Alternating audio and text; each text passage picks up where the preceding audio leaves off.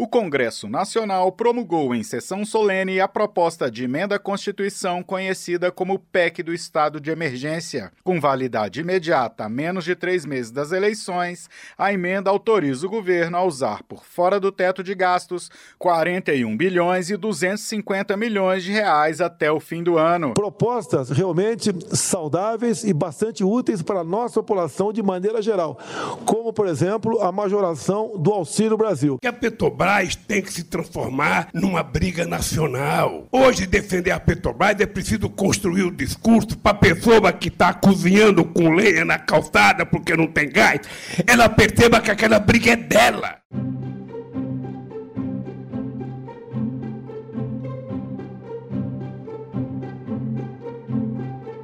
As eleições deixam não só os nervos do brasileiro, mas também os mercados agitados. Como que vão ser as políticas econômicas daqui para frente? A gente vai ter mais inflação, mais juros, falas conturbadas, dólar subindo ainda mais? Vai doer mais no bolso para encher o tanque? Ninguém sabe. E é essa incerteza que pesa forte na carteira dos investidores. Mas é possível adequar o portfólio diante desse cenário.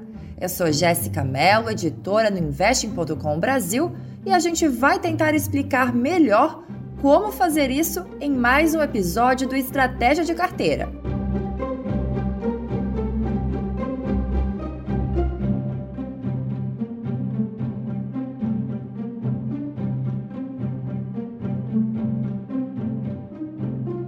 O risco fiscal é visto como um dos principais motivos para ficar com o pé atrás nesse momento. Isso porque Segundo os analistas que foram consultados, os dois candidatos principais nas últimas pesquisas vêm apresentando propostas indicando tendências de aumento no gasto público. E ao pressionar o gasto, o mercado espera um aumento da inflação e, por consequência, dos juros. Aí que a coisa complica ainda mais e pressiona os preços dos ativos. Mas muita calma nessa hora, gente. Nesse podcast eu conversei com Renato Breia, que é o sócio fundador da Nord a analista de investimentos da Invest 10, Cristiane Festenzeifer, e Rebeca Nevares, que é head de growth da Galápagos. E eles contaram um pouco sobre como adequar o portfólio nesse momento, quais ativos que a gente deve correr e quais que seriam opções para olhar com mais carinho nesse período que vai anteceder as eleições marcadas para o mês de outubro. Renato Breia, que é o sócio fundador da Nord, acredita que o cenário pode piorar devido ao risco fiscal com a vitória de qualquer um dos dois principais candidatos. Ainda, em um possível cenário de desaceleração global, isso pode respingar aqui também. No Brasil, os juros podem subir ainda mais, já que o problema da inflação ainda não foi controlado. Por isso, Bray avalia que a renda fixa é importante nesse momento para ter uma rentabilidade mais elevada em um cenário de juros altos. Ele indica considerar os títulos pós-fixados e pré-fixados curtos, mas não as taxas longas. É natural as pessoas olharem as taxas muito longas de taxa de, de, de títulos pré-fixados e indexados à inflação agora e achar que isso é uma grande oportunidade, né? É, isso a gente não gosta, tá? A gente acha que ainda tem um risco muito grande. Quando você está investindo num título de renda fixa que ele é mais curto, você está operando uma questão muito mais matemática porque você tem um, um prazo de duração mais curto. É, quando você está operando um título de renda fixa muito longo, você está operando já um problema se o próprio governo vai conseguir pagar isso lá na frente. É um problema já fiscal, não só uma, uma conta matemática também, é claro, mas tem aí embutido um risco de solvência. Rebeca Nevares, que é head de growth da Galápagos, afirma que é preciso mensurar o risco em relação à exposição dos ativos e concorda que, com a renda fixa elevada, é preciso considerar. Vale mesmo a pena investir em bolsa nesse momento? Nevares acha que não e recomenda para uma carteira moderada alocar somente 2% em renda variável. Segundo ela, é preciso considerar um apetite menor ao risco Porque quando eu trago que se você botar 11% de bolsa na tua carteira e isso representa 37% de risco devido à volatilidade, você percebe o quanto você está exposto. E falando de Brasil, como a gente vê que é um país altamente rentista, do ponto, né, quando eu falo rentista, estou falando de ser um país com uma renda fixa muito elevada. Nos últimos 10 anos, a bolsa perdeu da NTNB. Então, faz sentido eu alocar muito na bolsa se eu não tenho prêmio por esse risco? Para Nevares, o investidor deve priorizar o crédito privado nesse momento e recomenda uma alocação de no máximo 10% em cada ativo. Ela indica colocar cerca de um terço dos ativos em crédito privado, quase um quinto em multimercado e 5% em ativos internacionais. Agora, de acordo com a especialista, é hora de olhar para os títulos indexados à inflação. Seja qual for o candidato eleito, a certeza é que esse deve ser um sofrimento no ano que vem. Hoje você consegue taxas de CDI mais 8, IPCA mais 9, sem fazer muito esforço, com muitas garantias por trás. Porque crédito privado não tem FGC, mas todos esses créditos são feitos com muitas garantias, né? Então, tem garantia real, tem, eh, são muitas amarrações que, se der algum problema, vão executando e o investidor não fica ali na mão. A analista de investimentos da Invest 10, Cristiane Festenzeifer, acredita que o último mês foi marcado pela volatilidade com os projetos que impactam o cenário fiscal e as eleições devem indicar um futuro parecido. Para a analista, a bolsa está com opções muito interessantes, mas ainda deve haver uma alta volatilidade com dias de muita queda e juros para cima. Ela indica então que a renda variável compõe entre 20 e 30% da carteira. Para quem tem aí capacidade de fazer aportes, é um ótimo momento, apesar das quedas históricas do mundo afora. A indicação é investir em empresas com bons dividendos, com endividamento baixo em relação à geração de caixa.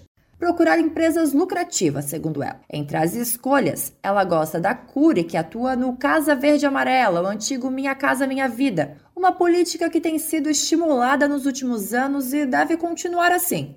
Além disso, apesar de o varejo estar em um momento difícil, ela acredita que Lojas Renner e Aliança Sonai são players lucrativos, consolidados e com múltiplos historicamente abaixo do que negociam. Bancos, eu acho que estão, por conta de se beneficiarem é, da taxa Selic mais alta, por conta de pagarem bons dividendos, é, acredito que são boas opções. Também os bancos no Brasil, apesar do cenário de possível aumento na, na adimplência, preocupar, ele, os, os, bancos brasileiros, eles estão, principalmente os bancões, né? E aí a gente fala de Itaú, eu gosto muito do Banco ABC, acho que é baratíssimo. O próprio Banco do Brasil, que já mencionei, que acredito está interessante.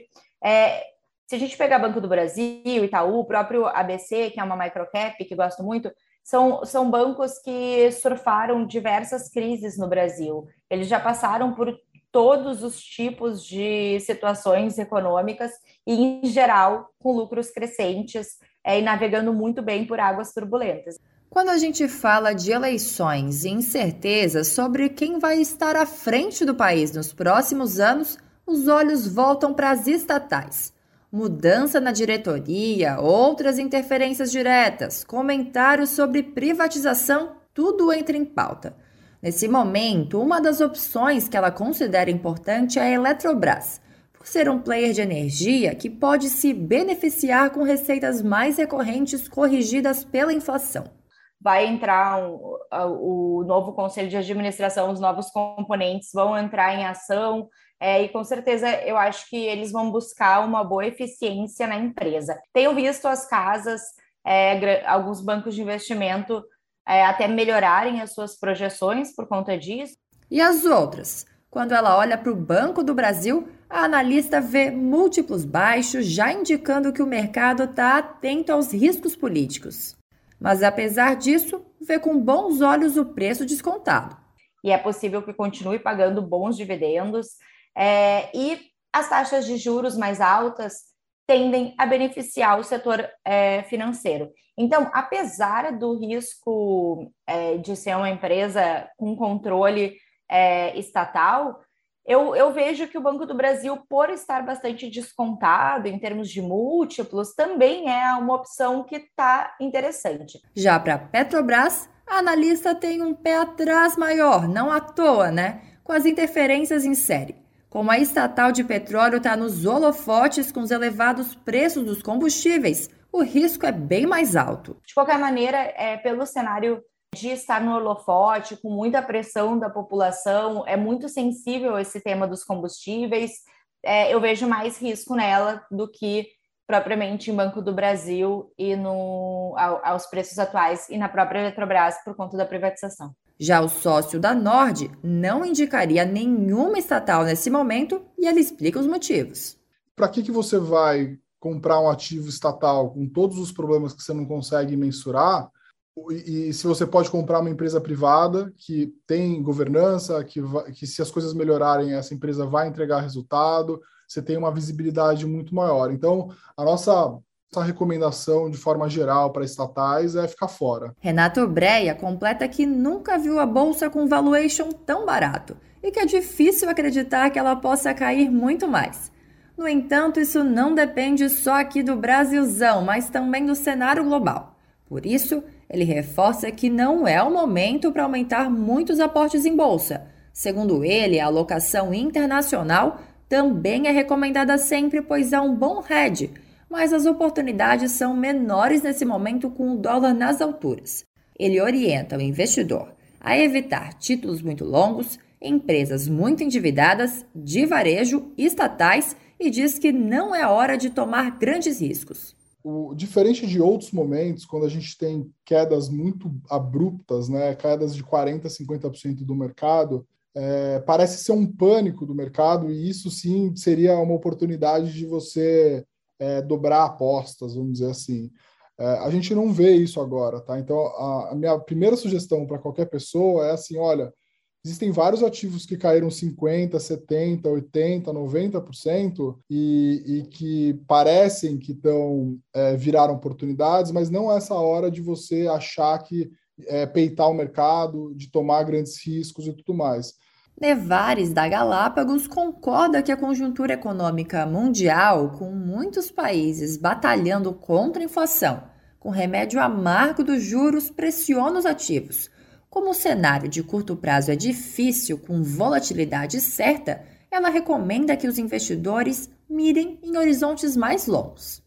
E aí, o investidor, ele costuma se colocar como, como arrojado e agressivo em muitos momentos. E a gente viu isso na pandemia, né? Até a pandemia, todo mundo era agressivo, até o primeiro circuit break. E aí todo mundo, opa, peraí, deixa eu ver. Então, a minha, a minha recomendação é realmente o investidor ele saber fazer as perguntas certas para quem está cuidando da carteira dele, para ver, mensurar mesmo os riscos que ele quer correr, porque a gente não está falando só de um risco eleição Brasil, mas a gente está falando de uma conjuntura econômica mundial pressionada e o Brasil ainda tem o fator eleição.